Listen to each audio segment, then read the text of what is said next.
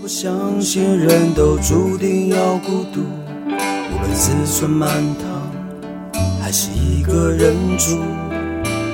就算挫折还是尽全力付出，每个人都需要帮助。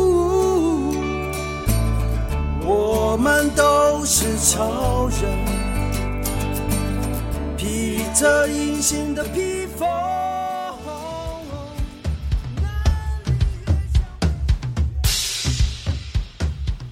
超人医师加油站，大家一起来说赞！加拜加加拜拜，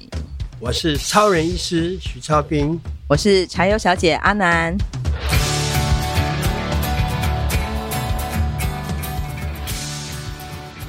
哇，徐师，嗯日子过得好快哦！我们南回基金会第一届的董事董事会已经届满了耶，已经四年了。对啊，没想到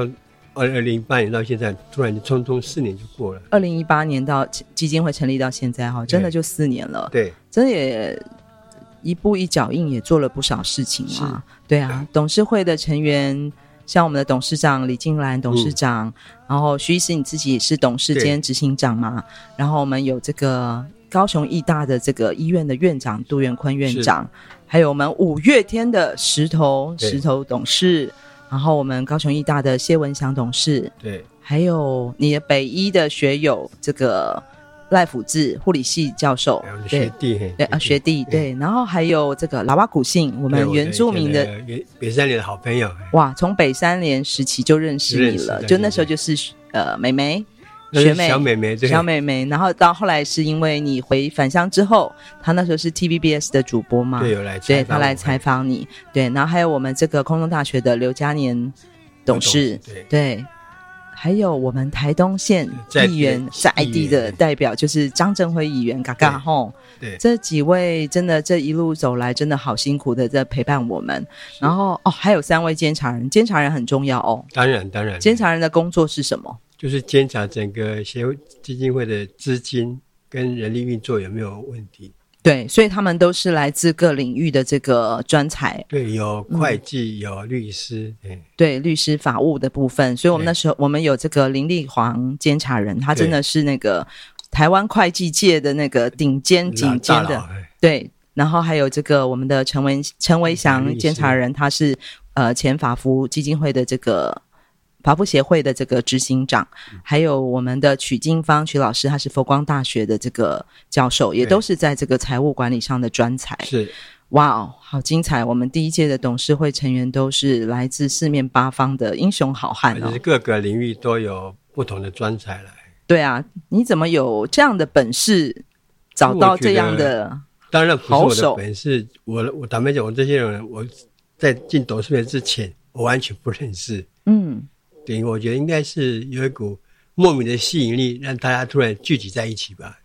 致命的吸引力对吧。致命的吸引力。 对 OK，这个字面吸引力，就像我们石头石董事常讲的，他说南回就有一种想要让人靠近帮助的气质。对，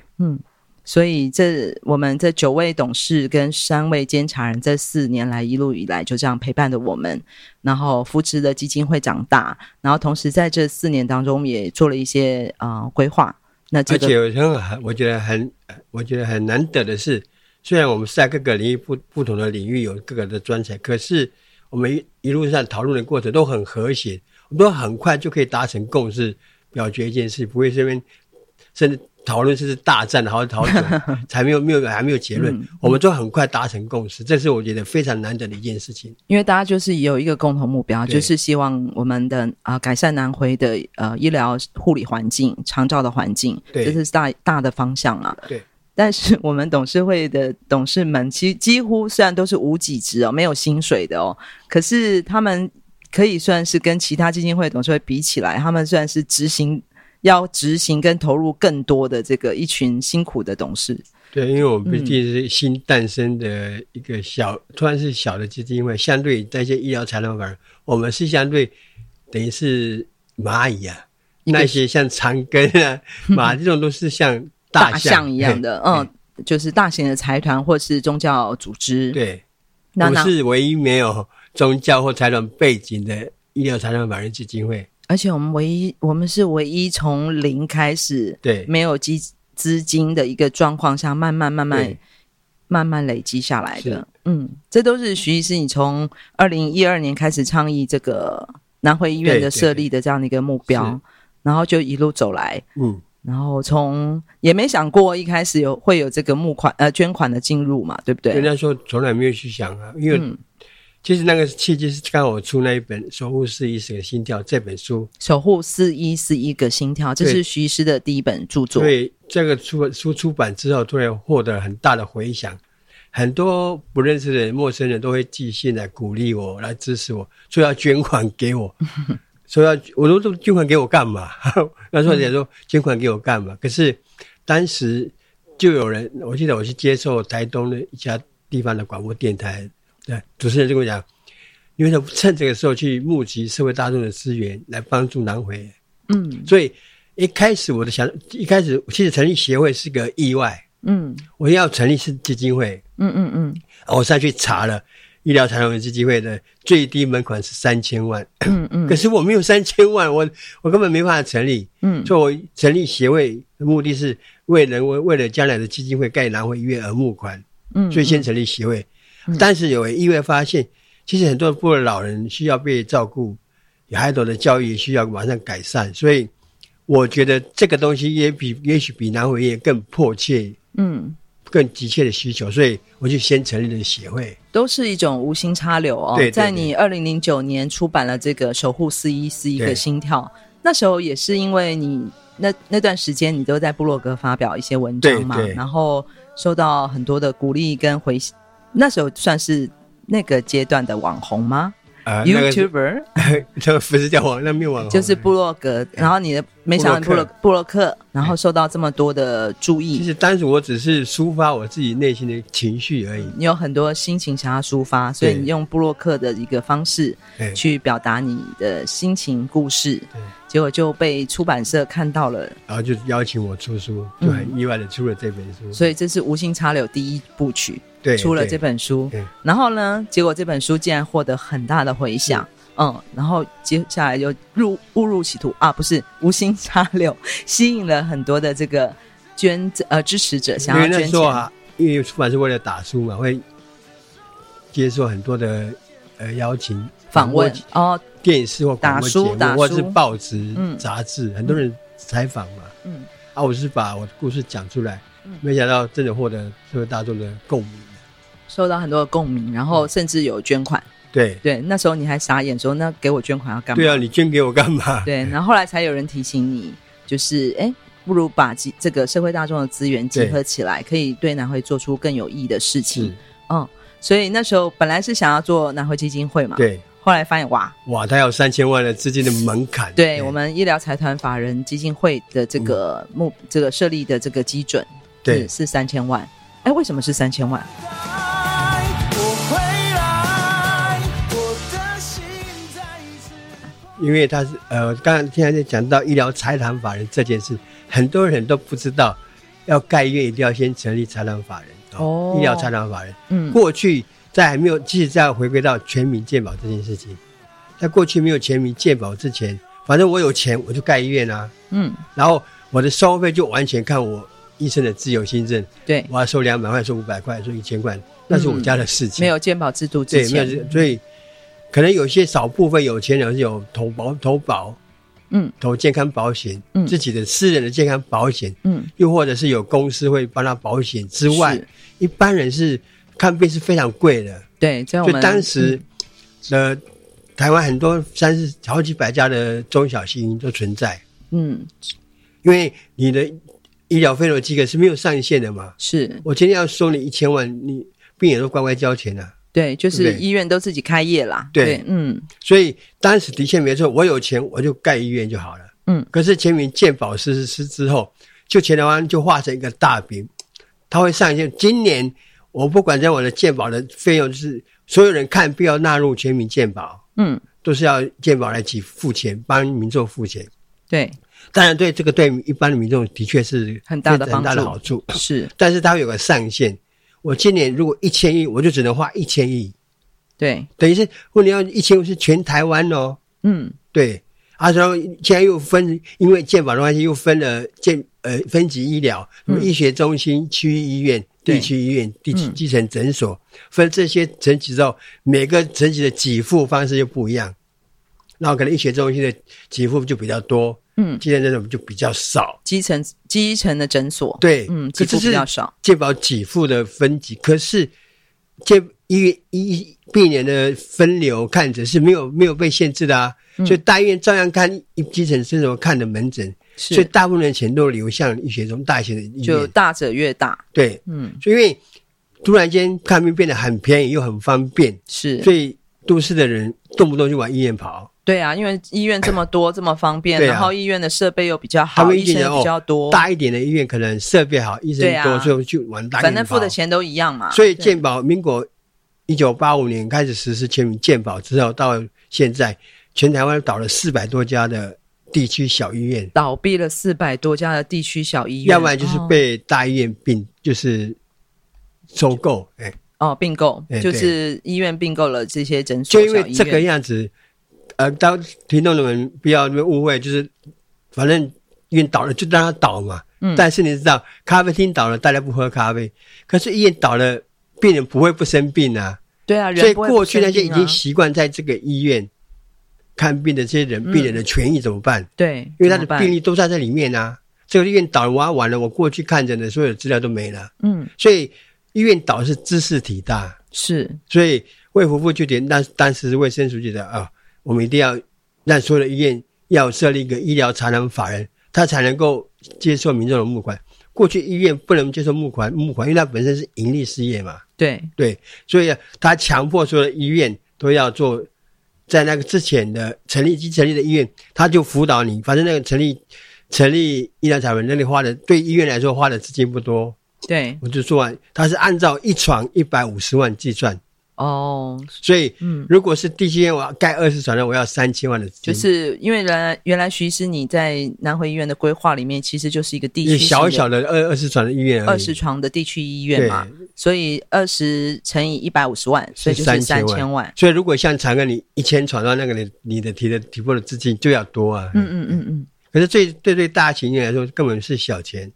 因为它本来就是一个医院了，它已经在营运对，了所以说嗯在在这个医疗参量法人法已经出现之前，已经有医院的人就辅导他成立，成就是立反正就是财过团个法水人，成立医疗参量法人。可是新盖的医院就必须先成立医疗参量法人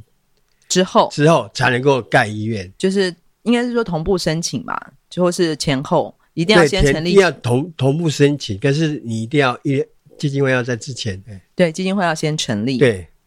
哇，一开始成立一个医疗财团法人要三千万的是基础吼，这哪有那么容易啊？我们又不是原来对啊就是一个大医院，我又不是郭台铭、对啊，三中波之流了，哎而且你回到卫生所，你自己的收入都比过去， 我有降三低千了块，我没有三千万 的。那怎么办？所以一开始大众开始对你呃了解到你的故事，嗯然后读到你的书，然后给你回想，并且有捐款。是，所以你一开始的捐款有到收到多其少？实也确实是有慢慢有陆陆续续地接受到捐款，可是坦白讲，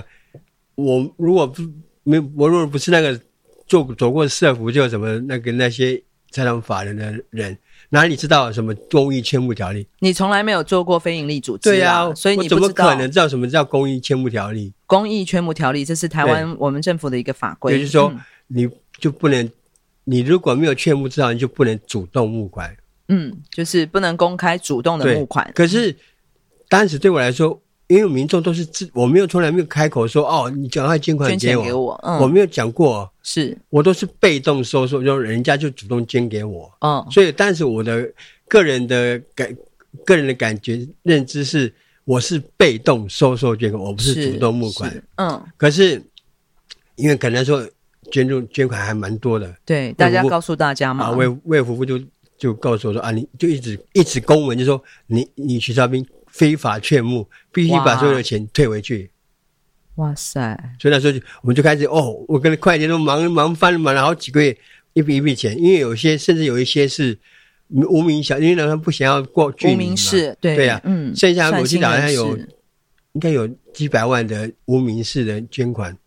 那只好委托给县政府管理哎、哇，所以这个第一波的捐款就碰啊到了、这个，就全部变成啊零了、嗯，所以二零一三年的时候，因为也没钱了，所以我当时毫不成立成立筹备处，这些人也都各自鸟兽散了，去找他另外的工作去了。你说南回基金会的筹备处对的，，第一次的筹备处，嗯，就所以当时解散二零一三年剩下我一个人，然后钱 zero 就开始 zero，哎，嗯我在想说啊，这下怎么办啊？这么了？其实坦白讲，我内心有一种声音说，那太 好了，因为这么难什么，那我就干脆放弃，就不要做了，因为那很难啊，我又做不到。嗯，但是有点，反而有点松一口气，说哦哦，，我终于可以，我有借口说我不用做啦，因为很难嘛，我做不到，我们能力不够啊。因为归零，反而觉得哎，心里有一点点一点窃喜，对了，哎呦，我终于可以不用那么辛苦了，嗯，因为你知道当初那个演讲募款那个多辛苦啊，真的很累啊。可一是年，我甚至最最高的记录是一年跑四五十四五十场的行程啊。一年四五十场，而且对那时候你应该是大病初愈哦，对对对，对啊，然后你的工作你还要当继续看诊嘛，。对对，还要对去看病啊，那你花在什么样的时间去做演讲？都是我的休假跟假日啊。所以你平常已经在上班没休息了，然后休假的时候又要跑去演讲，对一年最高纪录四五十场，对，那几乎每个礼拜都去演讲、哎，是啊，差不多都这样子，嘿所以真的很累哈。很累，非常辛苦啊。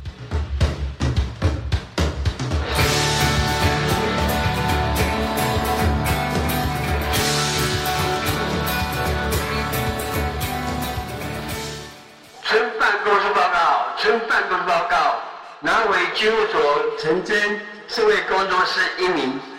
南回基金会跟南回诊所啦，那那个公司是是基金会募的，好啦，啊对，是不是你开的啊？好，南委基金会目前正在招募社会工作室一名，个案管理师一名，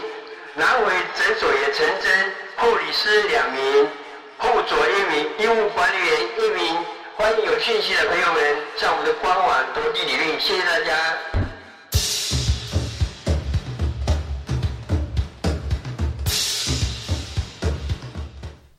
一切归零，然后你心中小小窃喜，我终于可以对喘口气休息对一下我就了不。要再做了，不要再做了啦，我好好追求我的人生就好啦。我干嘛去做那么辛苦的事情？没错，你最想做的事情是什么？就是啊，上下班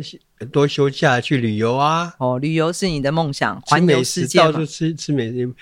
我那我身体行动不太方便，应该不太可能环游世界，但是至少环岛吧。环岛旅行，哎对，吃美我食。当时曾经想过说，我每一个乡都跑去找自己的学长学弟嘛，他们嗯来分布在全台湾各个乡的卫到生处串所。门子，对嗯嗯嗯。但是各位听众，今天超人医师还是在我们的面前，对，继续站在这 里，呃，呼吁大众的支持。所以表示你还是继续下去，为什么？可是其实我说，当当我在有点窃喜的同时，内心还有另外一股声音，我在想说，关于改善南回地区医疗健康照护这个这件事情上，全南回大概只有我有能力做，而放眼全台湾也只有我愿意做。嗯，如果连我都会放弃了，那还有谁为这些两万多个人的居民来发声？所以，因为这个样子，我真的是不舍我的乡亲，继续在忍受三等四等公民的待遇，所以我决定不能。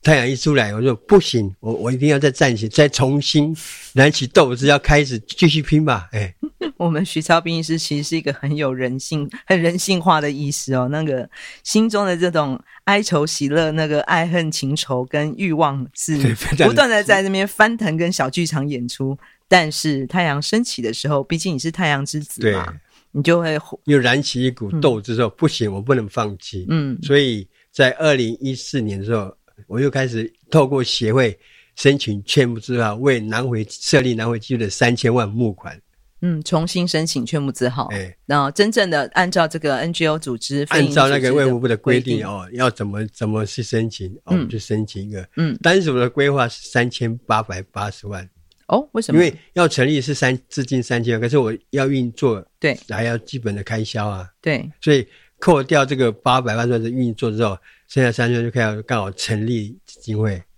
OK，所以那时候又再度组成了这个基金会的筹筹备备处。第二次的筹备之后又嗯出现了，嗯 又召集一些志同道合的朋友嗯过来。嗯嗯嗯，呃其实三千八百八十万坦白讲，我当时心里边边写边边还边偷笑，说怎么嗯可偷能笑一年怎么可能募得到那么多？我这我是心里想说，那我抠脸，我只是我在我是边好，我是在边就在自己笑。我自己打算是有梦最美，第一年啊，可能募个一千多万，第二年第分、嗯我阿三的预期是分三年募到这三千多万，嗯，一开始写劝募资、劝募文案的计划的时候，你哎是这样设定，我就要设，立到我就是可能就是预计要分三年募的募到，嗯，结果想到一年就募到了四千多万，真的让我非常的惊喜。第一年就募募到四千多万，对，哇塞，那不是就很快就可以成立基金会了吗？对呀、啊所以就是变成二二零一二零一五年、二零一四年募到四千多万嘛，对，然后二零一五年就又再成立了新的筹备处，嗯又开始写计划。嗯，可是送到微服部，可是你的成立医疗长满就你有一个主要目的事业，成立这个，所以这个新的筹备处开始写了一个成立医疗财团法人南回基金会的计划，对。成立基金会的计划，对。然后可呢是这个基金会你必须要绑一个主要目的事业，不管你是医院、诊所都 OK。就是这个财团法医疗财团法人的这个计成立计划，必须要扣环扣结着一个目的事业，主要目的事业它是医疗机构，对所以医院跟诊所，哎，都可以，都对可以所以那时候我们写的是什么？就是南回医院啊，哎南回医院，嗯，二十转的南急性病转的南回医院，对啊，我们三千万也募到啦，已经四千多万了，然后筹备处也成立啦，也写了这个嗯设立基金会的这个计划书，然后目标也设立，呃，也确定了，就是要新建南回医院。对。那不是应该很快就过关了吗？可是我就说过，南回医院就是卫福部就最怕这个医院盖起来就倒闭 了嘛。我说过，医院倒闭不像咖啡厅倒闭那么简单，因为它攸关民众的身身心健康，对，所以医院倒闭对卫福部来说是个知识体大的事情。对于任何国家来讲，对就是其实医院倒闭，它牵涉到的这个影响非常的大病。人是病人各病人的权益影响非常大，最主要是永续经营这个这件事情，能这个医院能能不能到底能够撑多久？卫福部一直在问我们到底能够能不能够永续经营。其实，如果嗯当然从他们的角度看，的确南回的居民越来越少，现在少子化，再加上青壮年人口外移，所以是南回地区的人口原本有三万多人，慢慢现在已经降到两万多人，对，所以不断在流失当中。嗯而这些最要命是，这些人都是穷困的弱势家庭。嗯，所以讲起来，就是从二零一五年我们开始去做申请，对，就不断的被打回票，应该就有是一直要补件嘛，十十几次了吧？哎，所以很当当时就很多的呃社会大众就开始质疑，你去上面到底把钱拿到哪里去了？哦，啊，怎么已经想那么久了，都还没有还没有还没有盖出来？是啊，这是重点啊不是在我身上，而是卫福不同意我去盖医院了。哎，应该是说卫福部很担心我们成为一个倒干了闭之后的就会医院倒闭耶对，所以他其实有很多的这个呃观察也好，或是他需要更多的证明对，文件，那这个其实好好辛苦哦，太难，因为对太难了。的对啊确啦，在一个就成本效益来说，南回地区的民众的人口数的确无可无法支撑一个医院，对啊，光你靠健保收你入。看，你说你二零零二年回到南回达人乡的时候，也才四千一百四十四十一位嘛，现在三千五百左右吧。对，所以其实人口是越来越少的。，对，政府的忧虑跟担心也的确是存在的。是啊。所以光是嗯成立这个基金会，我们就花了二零一八年成立了嘛，哈，我对们花了这样二一五一六一七八，我们花了四五年的时间啊对呢。这咱们终于在二零一八年是还未服还是有条件让我们先成立基金会，那但是是你南委院还没有过关。是怎么突破这个盲场的啊、其实我觉得应该是有一些人帮忙，再加上再加上我们的，我我们不断在申请，因为我们的坚持，可能也许打动了卫部的官员吧，说啊，好吧，那有条件让你先基金会先成立，然后医院你的等你们补建好，让我们审核可以通过了，再让你们通过。嗯，所以目前的状况是这样子，目前我们基金会成立了，没错，可是南委医院的计划案还没有通过。对，就是卫福部希望我们透过成立了基金会之后，我嗯们一步一步慢慢的这个把这个呃南回地区的整个医疗照护环境嗯确认下来，然后设立一个可以永续经营的医院，这是是我他给呃政府也好，我想是社会当中对我们的一个期许。是。嘿嘿耶啦，那都其实基金会一成立啊，我们就必须成立董事会，对不对？对对就是刚刚一开始我们就介绍了我们第一届的董事们，还有我们的监察人。对，呃，第一次开董事会的时候，记得那时候的第一个重要的决议就是要表决这个南回计南回医院的计划。对，那那次的决议发生了什么事？现在说，因为咱们讲永续经营，这个对偏乡在偏乡盖医院，这是太贵，而且没有咱们讲没有潜力可循。几乎没有潜力可因循的。嗯为在台湾，你看所有的医院几乎都大概人人口的稠密处，呃，就算就算你说啊，普里基督教、恒春基督教医院那种稍微比较偏向，可是它还是相对人口比较密集的地方啊。像这种在完全是在偏乡盖的医院，我们是第一间，嗯对因为没有潜力可循，所以政府认为我们的政府都可能觉得啊，这个成本效益真的不够，就不因为还有一个还有一个潜力有一个潜力失败的潜力是，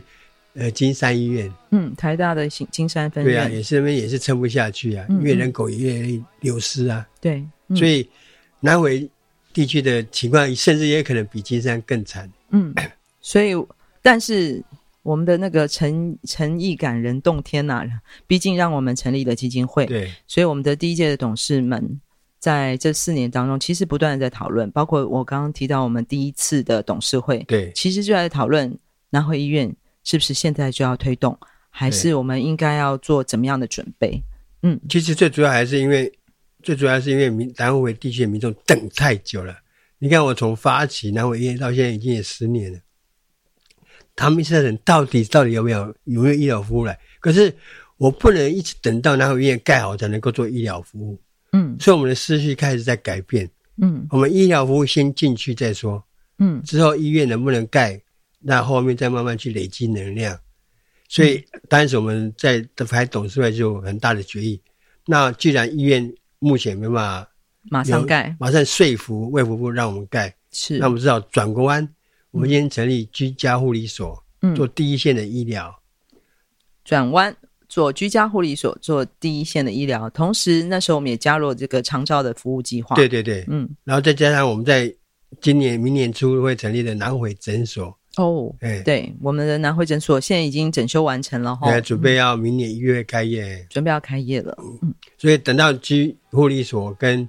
诊所开始慢慢的营运，开始获得在地民众的信任之后，我们的量能有了，慢慢把医护人员再聘请过来，扩充我们的量能到一个医院的规模。我相信到时候那位就自然是水到渠成。不过讲回来啊，其实我还记得当时我们在第一次董事会跟陆后续的这些董事会里面，常常会讨论一个状况。其实十年前跟二十年前南汇的现状况也都有做是哎改变了。当然是其实除了这个董事会在讨论中，就是我们要加入长照之外，其实这其实我们从你推动拿回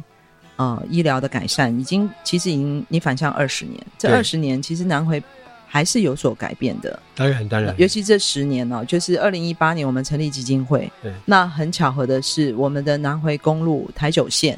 的这个扩拓宽工程，也是一个非常艰巨的工程哦，对也是花了十年，在二零一八年，几乎在我们成立之后，它就开通了。同学哦对对，所以大家都会觉得哇，那个南回的交通改善之后，是不是就可以呃更有效率的这个解决我们这个关于后送的这个医疗的这个问题？对对，然后另外还有大武卫生所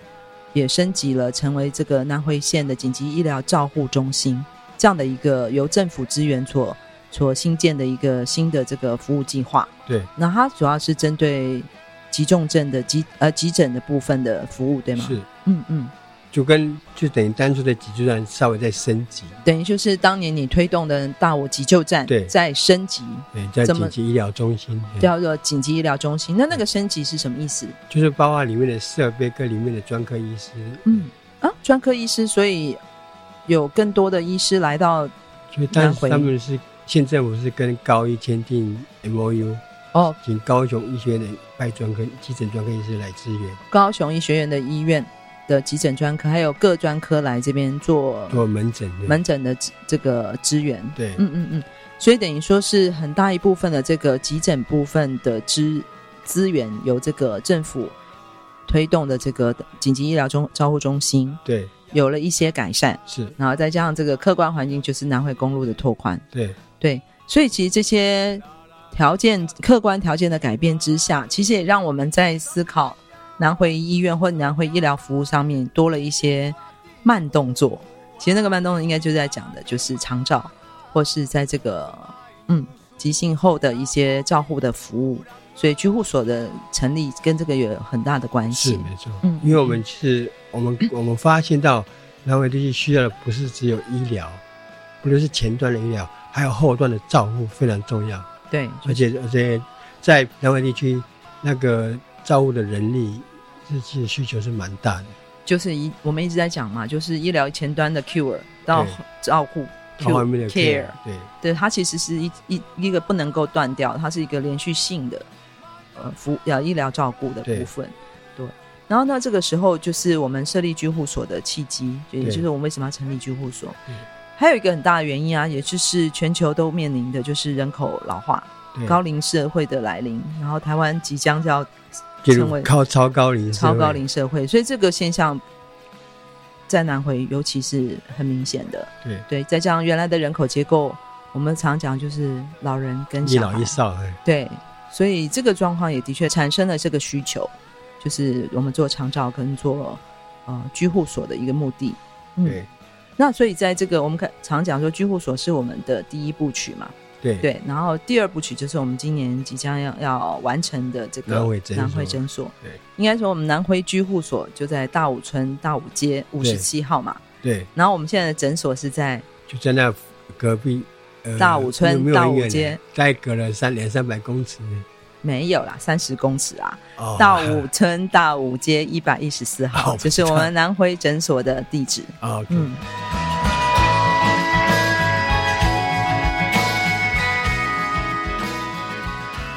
而且在南回诊所成立之后，我们居护所也会也搬过去也会搬进来，对，跟我们的这个南回诊所一合起做在一结起合。，对，嗯，做怎么样的结合？就是我们很多的医医师跟护理之间的工作的结合啊，对嗯包括居家安宁、居家医疗，居家照护，对，对，就会连接在一起连接在了一起。嗯，所以我们就会进入到这个刚刚讲第一部曲是南汇基金会成立，第二部曲是居护所的成立是，第三部曲就是我们的诊所成立，跟我们把长照二点零的 A、B、C 服务全部串联在一起。嗯，最终就是我们要最后那块拼图是什么呢？就是南回医院，嗯，我们希望这次，呃，我们这样子，南汇基金会从成立的几部曲，一直到我们最终的南汇医院的目标，在现在这条路上，徐超斌医师这位超人医师还在我们的面前哦，继续一步一脚印的在募款，也希望大家得到社会大众的支持。有时候我们都会梦到，这个时候如果没有去搞南回医院，我应该在某个地方旅 游，巴厘岛 吗？马尔蒂夫吗？马尔地夫有可能，嗯，这是你的另外一个梦想。，对，那你继续做梦吧。 哦好马萨鲁。从屏东到台东这条南回公路上，有一间超人医师加油站，二十四小时不打烊。我们在这里与你一起分享公路上的故事。本节目是由医疗财团法人南回基金会制作，欢迎大家多多分享，以及在我们的节目下留言，或者写信到 s e r v i c e at 四一四一点 o r g 点 t w，关注我们的粉丝专业或者官网 triple w 点四一四一点 o r g 点 t w，我们下周见。我的部落，呃，就是我自己。嘿，耶嘿嘿